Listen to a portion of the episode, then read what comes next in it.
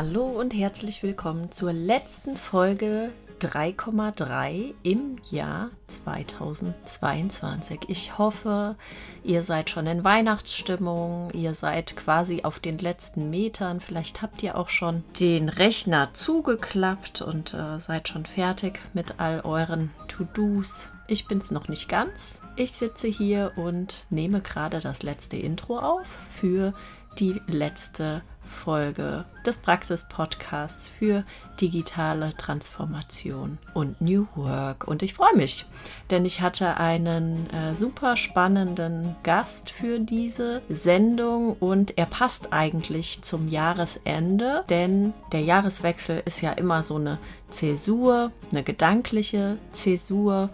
Und da macht man sich Gedanken darüber, wie das Jahr war, wie das nächste Jahr sein soll. Vielleicht nimmt man sich auch ein paar gute Vorsätze für das kommende Jahr und man geht auch so ein bisschen auf Sinnsuche. Deshalb reden wir heute über eines meiner Lieblings-Buzzwords, Purpose. Und mein Gast Till Warnbeck und ich, wir kamen relativ schnell drauf, dass dieses Wort ja sehr, sehr inflationär genutzt wird. Und wir haben uns gemeinsam gefragt, ob künftig alle Unternehmen eigentlich die Welt retten müssen Till ist Gründer von Impact, einem Unternehmen, das die Welt auf jeden Fall aus meiner Sicht zu einer besseren machen möchte. Und Till sagt von sich, er hat den Sinn in seinem Tun gefunden.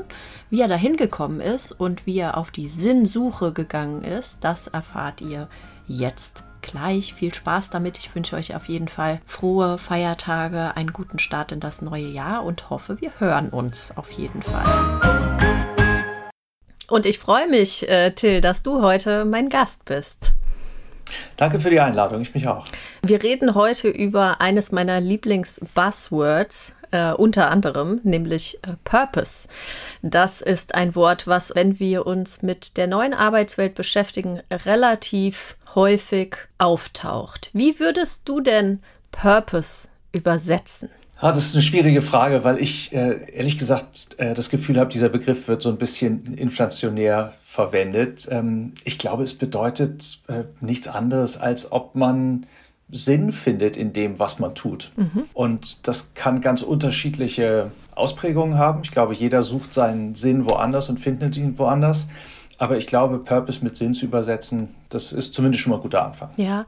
Was ist denn eigentlich der Sinn deines Tuns und deiner Unternehmung? Letztendlich geht es uns um sozialen Wandel. Wir wollen, dass die Welt ein Stück weit gerechter wird und wir wollen, dass keine Menschen mehr in extremer Armut leben. Also alles, was wir tun, ist eigentlich darauf ausgerichtet, wie können wir äh, Menschen aus der Armut bringen. Ähm, und darin sehe ich persönlich für mich durchaus einen Sinn. Ja, da, da kann man äh, ziemlich leicht und ziemlich schnell folgen, da stimme ich dir zu. Erzähl doch mal kurz, wohin es dich getrieben hat auf deiner persönlichen Suche nach deinem Sinn. Also ehrlich gesagt ist dieser Weg, den ich gegangen bin, ähm, überhaupt kein geradliniger gewesen. Und das hat auch eine ganze Weile gedauert, ehrlich gesagt, bis ich den Sinn für mich gefunden habe. Ich habe früher, als ich sondern noch jünger war, hatte ich, glaube ich, das Gefühl, äh, das Leben ist wie so eine Art Leiter. Man äh, muss immer höher steigen und man geht zu einer guten Schule und dann kann man vielleicht studieren und dann kriegt man einen Job und vielleicht auch in einer guten Firma und dann wird man befördert und und irgendwann hatte ich das Gefühl, dass dieses Bild der Leiter für mich eigentlich nicht passt und es auch ein ziemlich eindimensionales Bild ist. Und hatte irgendwann das Gefühl, eigentlich ist das Leben viel mehr ein Puzzle äh, als eine Leiter. Und das Interessante an dem Puzzle, finde ich, ist, dass die ganzen Puzzlesteinchen, wenn man sie so ausschüttet, auf den Tisch legt, noch nicht zusammenpassen und vielleicht auch zu Anfang gar nicht zusammenpassen müssen. Ähm, und vielleicht macht man zunächst mal bestimmte Teile in seinem Leben, ähm, das ist sozusagen dann auf der linken Seite des Puzzles und dann macht man andere Seite, Sachen des Lebens, die passen dann eher auf der rechten Seite des Puzzles zusammen. Ähm, aber dieses Bindeglied hat man noch nicht gefunden. Und irgendwann, und das war etwas, was ich vor einiger Zeit ähm, oder eine Hoffnung, die ich hatte, irgendwann werde ich sozusagen das Puzzlesteinchen finden, was diese diese verschiedenen Teile miteinander verbindet. Und mit diesem Bild, das Leben als ein Puzzle, äh, bin ich eigentlich besser gefahren und habe mich dann auch so ein bisschen entspannen können, mhm. weil ich das Gefühl hatte, okay, es muss nicht immer höher, schneller, weiter, es muss nicht immer sozusagen die Leiter hoch, ähm, sondern man kann auch mal Dinge machen, äh, die auf den ersten Blick noch nicht zusammenpassen. Ähm, und das ist so ein bisschen die Vorrede zu dem, ähm, was bei mir eigentlich äh, dann zum Sinn, glaube ich, geführt hat. Ich, ich habe in dem äh, allerersten Leben mal Geschichte studiert und fand das sehr spannend, habe das gerne gemacht, ich beschäftige mich immer noch gerne mit Geschichte. Ähm, aber irgendwie per Definition sind die meisten Menschen, mit denen man sich als Historiker beschäftigt, ja schon tot.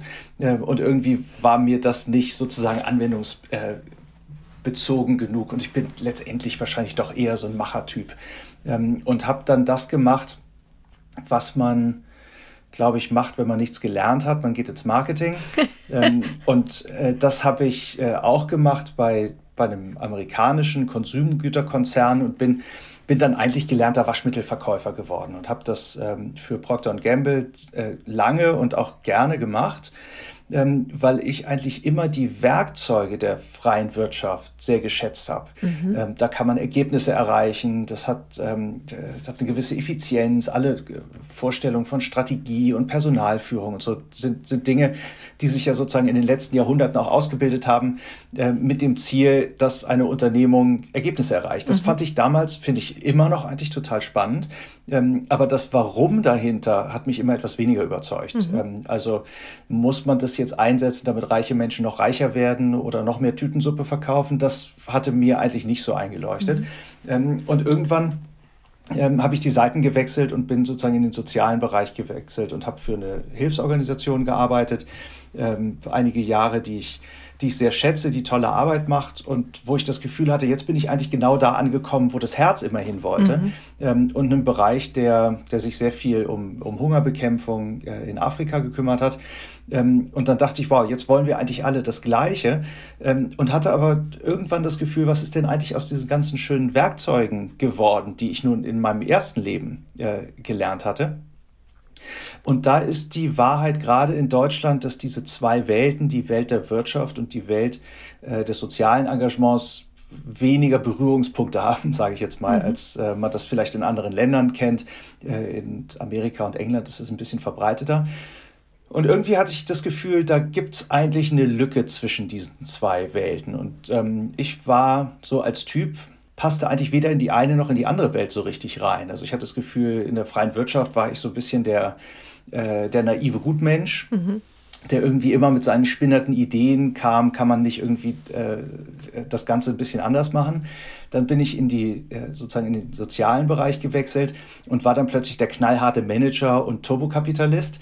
Aber ich hatte mich ja selbst nicht geändert mhm. ähm, und war ja eigentlich irgendwie immer der gleiche geblieben. Und dann dachte ich irgendwann, wenn ich eh immer zwischen allen Stühlen setze, dann kann ich mir auch mein eigenes kleines Stühlchen äh, basteln. Und daraus ähm, ist die Organisation geworden, die die ich vor einigen Jahren mit einem ehemaligen Kollegen zusammen gegründet habe, die Impact mhm. gemeinnützige GmbH, die eben diese Art von Armutsbekämpfung macht, die ich eingangs erwähnt habe. Das war also, das war jetzt eine sehr lange Antwort auf deine kurze Frage, wie ich eigentlich zum Sinn gekommen bin, aber es waren so ein bisschen verschlungene Wege, ehrlich gesagt, und deshalb musste ich sozusagen dem Meandern da wahrscheinlich gerade ein bisschen folgen. Du hast eben schon gesagt, dein Leben ist wie ein Puzzle und es hat sehr lange gebraucht, bis du vielleicht auch selbst gemerkt hast, dass du gerade auf dem Weg bist. Wie fängt man denn eigentlich damit an? Gibt es denn dafür auch Werkzeuge, die du kennengelernt hast? Hm, also ich glaube ehrlich gesagt, sehr viel im Leben, ob man das wahrhaben will oder nicht, ist, ist so eine frühkindliche Prägung, die einem viel mitgibt. Ähm, und ich komme aus einem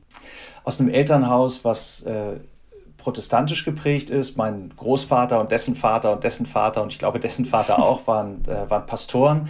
Mein Vater jetzt nicht mehr. Ähm, meine Mutter war auch sozusagen nicht in der religiösen Profession mhm. tätig, ähm, aber so ein Stück weit so eine christliche Prägung, die habe ich, glaube ich, eindeutig mitgekriegt ähm, und damit auch die, die Vorstellung oder die Überzeugung, dass aus Privilegien Verantwortung entspringt. Mhm. Und ich bin unglaublich privilegiert aufgewachsen, genauso wie alle, glaube ich, die in Deutschland leben, privilegiert aufwachsen im Vergleich zu 95 Prozent äh, der Weltbevölkerung, weil wir zur Schule gehen können, weil wir uns das Essen leisten können, weil wir in einigermaßen sicheren Verhältnissen leben. Und die Frage, was man mit diesem Privileg eigentlich anfängt und das aus Privileg Verantwortung wird, das ist etwas, ähm, was ich recht früh, äh, glaube ich, so ein bisschen gespürt habe. Ich bin dann auf eine internationale Schule gegangen, die Zeichen der Völkerverständigung äh, stand und steht. Äh, das hat, glaube ich, meinen Blick so ein bisschen geweitet auf die, auf die Welt, aus Niedersachsen raus, aus Celle, eine schöne Stadt, wo man gut aufwachsen kann, aber dann mit 18 auch gut wieder weggeht, ehrlich gesagt. Und, ähm, und damit hat die Reise, glaube ich, so ein bisschen angefangen. Bei meiner Frau, die sozusagen Journalistin für Nachhaltigkeit ist, äh, war ihre Sinnsuche irgendwie einfacher, weil sie mit 17 oder 18 das Gefühl hatte, sie will was ähm, fürs Klima machen und für die Umwelt und damit hatte sie ihr Thema gefunden. Mhm. Ähm, bei mir hat das wesentlich länger gedauert, mhm. weil ich immer so das Gefühl hatte, ich bin eigentlich noch in so einer Sammelphase. Ich suche verschiedene Werkzeuge aus verschiedenen Bereichen und irgendwann wird das dann schon so zusammenpassen. Hat dann, glaube ich, in meinem Fall ja auch irgendwann geklappt, ähm, auch wenn ich irgendwie Mitte 40 werden musste, bis ich es gefunden habe. Aber die Reise, der, die Suche nach Sinn hat, glaube ich, in der Kindheit angefangen, wie bei den meisten von uns. Ja, ich frage mich dann schon, kann man das irgendwie forcieren? Weil wir sind ja äh, quasi immer in allen Bereichen äh, unser Leben lang auf der Suche. Aber ähm, gerade was so den beruflichen Kontext anbelangt, frage ich mich schon, kann man das irgendwie forcieren? Kann man aktiv auf die Suche gehen? Und äh, was ich so rausgehört habe bei dir war auf jeden Fall für dich das äh, Bewusstmachen der eigenen Privilegien, das dich doch ja ein großes Stück weitergebracht hat da auf deiner Sinnsuche. Ja, das stimmt. Ich glaube, die, die zweite Komponente ähm, ist, glaube ich, eine gewisse Offenheit und Neugier eigentlich bei mhm. allem, was man macht. Ähm, ich bin nun persönlich jemand, der gerne neue Sachen erlebt und erfährt. Und die Gefahr ist, glaube ich, wenn man irgendwas gerne macht, ähm, oder wenn man irgendwas macht, dass man sich dann so darauf einrichtet und denkt, okay, das ist jetzt mein Job oder das ist halt das, was ich mache und man fragt gar nicht mehr so viel nach. Und ich denke, wenn man eine Neugier behält und eine Offenheit, sich zu fragen, was ist denn das, was ich gerade mache? Wie passt das sozusagen in das große Bild mhm. des Lebens mit rein? Und kann ich nicht vielleicht aus jeder Erfahrung so kleine Sachen mitnehmen, die man dann nachher neu zusammensetzen kann? Ich glaube, das ist der beste der beste Weg zum Sinn, ähm, weil vielleicht gerade weil er eben kein stromlinienförmiger, geradliniger ist. Ähm, ich habe, jetzt gehe ich kurz zurück zu, zu meiner Zeit, als ich sozusagen noch an der, ja, an der Uni war. Ich hatte das Gefühl, dass eigentlich alle Forschungsergebnisse, also wirklich spannende Forschung, neue Dinge, eigentlich nie aus nur einem mhm. Feld kamen, sondern neue Forschung und Innovation vielleicht im, äh, im Allgemeinen passiert, glaube ich, immer dann, wenn verschiedene Bereiche sich berühren und überschneiden. Ähm, und das ist auch ein bisschen mein Plädoyer eigentlich für Berufswege gewesen ähm, und geworden, zu sagen, mach nicht nur eine Sache, ähm, sondern versuch verschiedene Dinge zu machen, auszuprobieren, weil im Zweifelsfall in der Schnittmenge von Dingen, die normalerweise nicht so zusammengehören, äh, viel spannenderer ja. Sinn liegen kann, ähm, als in dem vermeintlich äh, geradlinigen. Ist natürlich auch leicht gesagt für jemanden, der irgendwie vom Waschmittelverkäufer zum Entwicklungshilfer geworden ist. Nicht? Aber trotzdem ähm, glaube ich, ist es sozusagen in diesen unerwarteten ja. Verbindungen, wo wo viel Innovation steckt und vielleicht auch ja, viel Sinn. Das, ähm, das ist ein toller Gedanke. Mir kommt dann auch immer so in den Sinn, man hat sehr oft eine Erkenntnis. Das muss gar nichts irgendwie Hochtrabendes sein, sondern manchmal hat man eine Erkenntnis. Und wenn man es schafft, die zu transportieren, also so eine Transferleistung in einen anderen Bereich, zum Beispiel seines Lebens, dann, äh, dann bringt einem das ganz viel. Und vielleicht hilft einem das auch bei der ähm, Suche nach dem Sinn, den man so in seinem Tun, in seiner Arbeit, damit womit man Geld verdient, immer forciert, dass man Erkenntnisse, die man in einem anderen ja. Bereich hat, äh, versucht, in seine Tätigkeit auf der Arbeit zu transferieren. Mir ist das interessanterweise in, in meinem Beruf genauso gegangen. Ich hatte immer das Gefühl, dass ich diesen roten Faden durchaus hatte. Wie kann man sozusagen Werkzeuge der Wirtschaft einsetzen, nutzbar machen für sozialen Wandel. Aber dieses Aha-Erlebnis zu sagen, wow, hier jetzt gibt es irgendwie so eine, so eine Kernidee. Ähm, das war so ein Augenöffner für mich. Bei uns ist das letztendlich auch ganz einfach. Wir haben sich ja eingangs gesagt, wir, äh, wir mhm. machen Armutsbekämpfung. Wir wollen, dass Menschen die von weniger als zwei Euro am Tag leben, aus der extremen Armut rauskommen. Unsere Überzeugung ist, ein Job ist der beste Weg aus der Armut.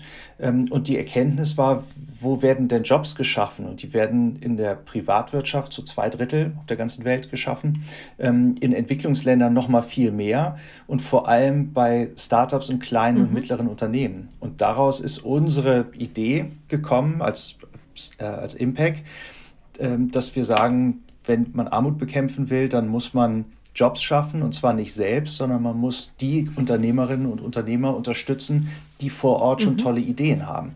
Ähm, und das war, glaube ich, so, so eine Vorstellung, äh, wo es uns wie Schuppen von den Augen eigentlich gefallen ist, gesagt hat, man, man muss gerade im Bereich der Entwicklungszusammenarbeit oder Entwicklungshilfe ähm, gar nicht immer mit vermeintlichen Lösungen aus dem Norden kommen und sagen, wir haben hier irgendwie eine tolle Idee und wollen die umsetzen oder haben keine Ahnung, eine tolle Brunnentechnologie und alle freuen sich und drei Monate später ist der Brunnen trocken, weil ein Ersatzteil fehlt. Man kann das komplett umdrehen und zu einer Zusammenarbeit auf Augenhöhe äh, kommen, indem man das unterstützt, was vor Ort schon da ist. Man muss einfach nur tolle Unternehmerinnen und Unternehmer finden. Und davon gibt es eine ganze Menge, wenn man gut sucht. Und die unterstützen. Und das war genau diese, dieser Moment von Erkenntnis eigentlich. Wir gesagt haben, wow, daraus lässt sich dann auch ein Geschäft machen oder einen, einen Ansatz oder einen, sozusagen eine Organisation gründen. Genau, und erklär nochmal unseren HörerInnen genau, wie das funktioniert. Also ihr als Unternehmen findet diese ähm, UnternehmerInnen äh, in Entwicklungsländern, in Schwellenländern und bringt die mit Unternehmen äh, in Deutschland unter anderem zusammen. Äh, genau, also klassische Entwicklungshilfe geht dahin, wo Not groß ist und macht Projekte. Also das kennt man und gerade jetzt vor Weihnachten gibt es ja von äh, Dutzenden von Organisationen Spendenaufrufe und typischerweise ist das Spendegeld, das Geld geht in ein Projekt, man gibt das Geld aus, dann ist, wenn das Geld alles endet das Projekt und man fängt wieder von vorne an. Ähm, unser Ansatz ist ein bisschen anders, weil wir sagen, es ist eigentlich ja blöd, dass man das Geld ausgibt und es dann weg ist. Es wäre doch schöner, wenn das Geld weiterarbeiten könnte.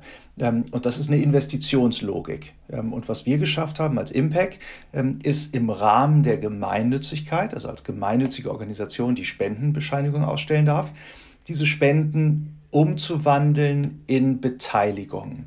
Äh, das heißt, wir investieren in, werden Teilhaber von grünen Startups in Afrika und zwar dort, wo Menschen von weniger als zwei Euro am Tag leben. Ähm, und das kann man sich so vorstellen, dass wir ähm, zunächst mal Ausschreibungen machen. Mittlerweile sind wir, ähm, gibt es ja uns erst seit drei Jahren, aber wir sind schon eigentlich ein ganz schönes, schlagkräftiges Team von zwölf Leuten, die meisten davon in Afrika, die meisten Frauen. Ähm, alle aus, aus dem sozusagen Start-up-Umfeld. Äh, ähm, dann machen wir Ausschreibungen und kriegen dann äh, gerne mal über 300 Bewerbungen aus 23 afrikanischen Ländern äh, von Unternehmern, ähm, Unternehmerinnen, die schon ein Geschäft haben, äh, was auch durchaus erfolgreich ist und gewisse Umsätze macht und die alle das gleiche Problem haben, die kommen nicht an Geld, um weiter zu wachsen. Und irgendwann ähm, geht es nicht weiter und dann kommen wir ins Spiel und geben ihnen dieses Geld, damit die Unternehmen aus eigener Kraft wachsen können, aus eigener Kraft Arbeitsplätze schaffen können. Ähm, wir haben äh, von der Bundesregierung Gelder gekriegt, die, ähm, die an diesen innovativen äh, Ansatz geglaubt haben. Äh, wir haben Privatspender und Spenderinnen, denen wir sehr dankbar sind. Und wir haben jetzt gerade ein neues Feld aufgemacht, das sind Unternehmenspartnerschaften. Mhm. Das, was du gerade angesprochen mhm. hast. weil wir sagen, eigentlich ist es blöd, immer aus so einer Battle-Position zu kommen. Bitte, bitte gib. Ähm, und derjenige, der es dann in Afrika äh, empfängt, muss dankbar sein. Wir wollen eigentlich auch da viel mehr Partnerschaften auf Augenhöhe äh, schaffen. Ich mache das mal an einem Beispiel. Wir haben ein Unternehmen bei uns im Portfolio, die machen ähm, äh, Biotoiletten für Slums in Ghana. Ähm, jetzt gibt es ein, das ist ein tolles Unternehmen, das rettet Menschenleben, weil die meist der größte Grund äh, für Kindersterblichkeit auf der Welt ähm, Durchfallerkrankungen sind, weil man keinen Zugang zu einer Toilette hat. Ähm, jetzt gibt es in äh, Deutschland äh, Unternehmen, die das machen, unter anderem Villeroy und Boch, Marktführer im Sanitärbereich. und die haben wir zusammengebracht und gesagt, Mensch, ihr macht Toiletten hier, wir machen Toiletten da. unterstützt doch diese, sozusagen, wir finden euch einen einen Unternehmenspaten, wenn man so will, Villeroy und Boch äh, hat zuerst Produkte gespendet, hat dann Geld gespendet, ähm, ist dann in den Austausch gegangen mit dem Gründer äh, in Accra in Ghana. Ähm, und das wird eine Art von Partnerschaft, wo alle Seiten was davon mhm. haben. Du hast einerseits, äh, kann der Gründer vor Ort weiterarbeiten, weil er Finanzierung hat.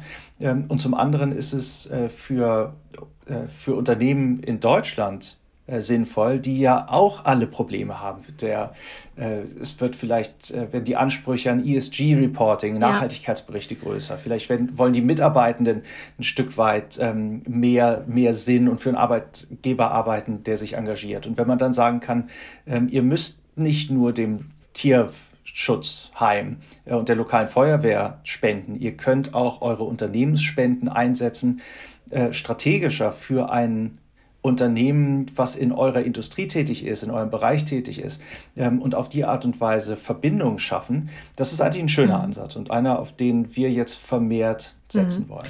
Das ist auch äh, sehr leicht, auch für Außenstehende nachvollziehbar, weshalb man darin überhaupt einen äh, Sinn findet und warum das überhaupt sinnhaft ist. Aber diesen Link haben ja auch nicht alle Unternehmen. Also die Frage ist, müssen in Zukunft alle Unternehmen die Welt retten? Es gibt ja nicht nur euch oder Greenpeace oder wen auch immer. Wie machen das andere Unternehmen? Also Nein, nicht alle Unternehmen müssen die Welt retten, aber alle Unternehmen müssen versuchen, dass sie einen Beitrag leisten und zumindest nichts kaputt machen. Ähm, und ich glaube, Unternehmertum oder Wirtschaft ist nun mal einfach darauf ausgerichtet, dass, ähm, dass ein Stück weit äh, beide Seiten profitieren mhm. müssen. Und ich finde, dass diesen Begriff oder diesen Gedanken kann man ja durchaus aufgreifen. Mhm. Also äh, bei Adam Smith gab es irgendwie einen Ausdruck, dass der, der Bäcker nicht aus Nächstenliebe seine Brötchen backt, sondern aus Eigeninteresse und nachher trotzdem alle satt mhm. werden. Und ich glaube, diesen Ansatz, den kann man weiterverfolgen. Und ich würde sagen, es ist durchaus im Eigeninteresse von Unternehmen, ein Stück weit über den Tellerrand rauszugucken. Also es ist, äh, wenn man sich anguckt, 9 ähm, Milliarden Unternehmensspendenbudget jedes Jahr in Deutschland. Und ein Großteil davon geht in Dinge, die man vielleicht immer so gemacht hat, vielleicht ein lokaler Sportverein gefördert oder so. Das ist alles gut und richtig, ähm, aber es hat ja eigentlich mit dem Unternehmenszweck wenig zu tun. Und was wir versuchen, ist rauszuarbeiten, inwieweit kann eigentlich eine Unternehmensspende für das eigene Unternehmen was bringen. Mhm. Und häufig hat es was mit Identifikation zu tun, es hat was mit der Frage zu tun, dass wow, jetzt plötzlich merke ich, wie wichtig mein Produkt eigentlich ist mhm. für, für Menschen auf der Welt. Ähm, es hat was von Austausch und Miteinander lernen zu tun.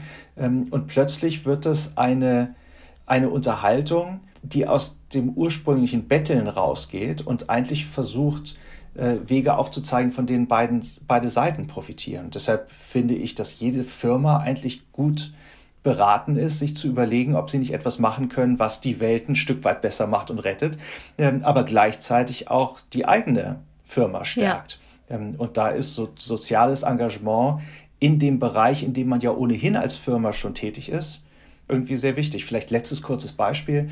Äh, wir haben eine tolle Unternehmerin, die in Kenia aus Plastikabfall günstiges Baumaterial mhm. macht. Tolle Geschichte, löst zwei Probleme, Plastikmüll auf der einen Seite und, ähm, äh, und sogenanntes Affordable Housing, also dass man sozusagen sich Hausbau überhaupt leisten kann. Ähm, äh, die ist super unterwegs. Wir sind mit einem äh, Bauunternehmen hier in Verbindung gekommen, die das eine tolle Idee fanden und die vor allem auch das Gefühl hatten, wow, ähm, vielleicht können unsere äh, Mitarbeitenden hier äh, von solchen Unternehmergeschichten in Afrika mhm. lernen, mhm. wie man zum Beispiel in Gegenden äh, von Unsicherheit ähm, und praktisch aus dem Nichts mit mit Schwierigkeiten Geschäfte mhm. aufbaut. Und dann ist es plötzlich eine ganz andere Art von Afrika. Dann ist es nicht sozusagen die, der Hungerbauch, der geblähte Bauch und die Fliegen im Auge, sondern dann ist es voneinander lernen und sich inspirieren lassen von, von der Energie und dem Optimismus und dem Erfindungsreichtum, den ich immer wieder auf dem afrikanischen Kontinent sehe, wenn ich da ja. bin.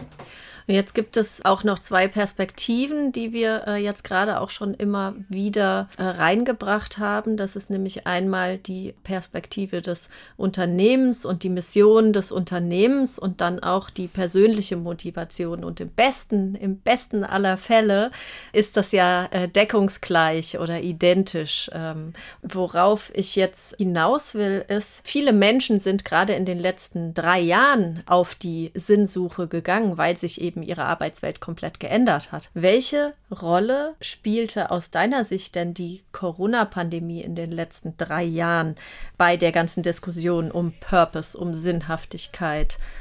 Ja, das ist eine gute Frage. Ich glaube, wenn ich mir Corona angucke, dann ist das, was ich hauptsächlich sehe, ist, dass die Armut auf der Welt wieder hm. gestiegen ist, weil Menschen irgendwie nicht mehr vor die Tür konnten und plötzlich ihre Jobs nicht mehr mhm. machen konnten.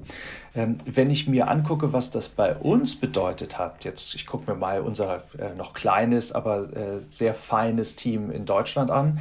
Ähm, wir sind mittlerweile in Berlin, in München, in Kiel und in Hamburg ähm, auf eine Art und Weise, dass es überhaupt nicht auffällt. Also für uns ist durch Corona, glaube ich, dieser, äh, das virtuelle Arbeiten selbstverständlich geworden. Und ehrlich gesagt hätte ich wahrscheinlich vor drei Jahren ähm, nicht eine tolle äh, neue Kollegin eingestellt, wenn sie gesagt hat, ich habe aber Familie in München und will das von mhm. da aus machen. Ähm, durch, durch die Pandemie und durch das, das Arbeiten von zu Hause merken wir, es ist alles überhaupt kein Problem. Ähm, also insofern, ich habe deine Frage nicht so richtig beantwortet, weil ich ehrlich gesagt nicht weiß, ob es was mit sozusagen mit Sinn oder weniger Sinn zu tun hat. Ähm, ich kann aber sagen, dass es uns durchaus geholfen hat, weil es die Arbeitswelt ein Stück weit verändert hat. Ähm, und gezeigt hat, dass das alte Konzept von ähm, wir müssen alle im Büro sein, montags morgens bis freitags nachmittags, ähm, halt ein Stück weit ausgedient hat. Mhm. Ja, und Menschen sind mehr und stärker auf die Suche gegangen und haben sich die Frage gestellt, was mache ich denn da jetzt eigentlich gerade?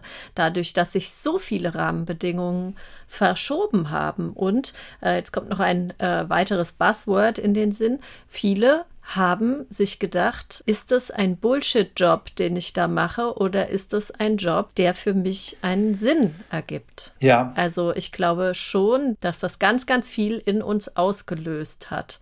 Einfach nur dadurch, dass wir alle völlig veränderte Rahmenbedingungen hatten, mit denen wir zurechtkommen mussten. Ja, und ich weiß, weiß nicht, ob jetzt wirklich Corona äh, der Auslöser war, aber wenn ich so zurückdenke, ähm, an, äh, an tolle Kolleginnen, die wir so im letzten halben Jahr eingestellt haben, äh, dann war häufig das Argument zu sagen, ich war vorher beim Daimler und habe da irgendwie bei einem Top-Arbeitgeber gearbeitet und irgendwie wahrscheinlich auch viel Geld verdient.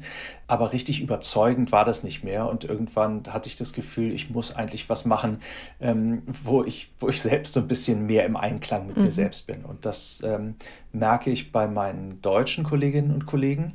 Ähm, und ich merke das auch bei meinen afrikanischen mhm. Kolleginnen und Kollegen. Mhm die zu uns gekommen sind, weil sie gesagt haben, ich kenne diese ganzen tollen Unternehmen, ähm, aber die spannendsten, die, die am meisten sozusagen soziale Wirkung erzielen, waren in der Vergangenheit immer die, in die ich nicht investieren durfte, weil die Rendite zu niedrig war.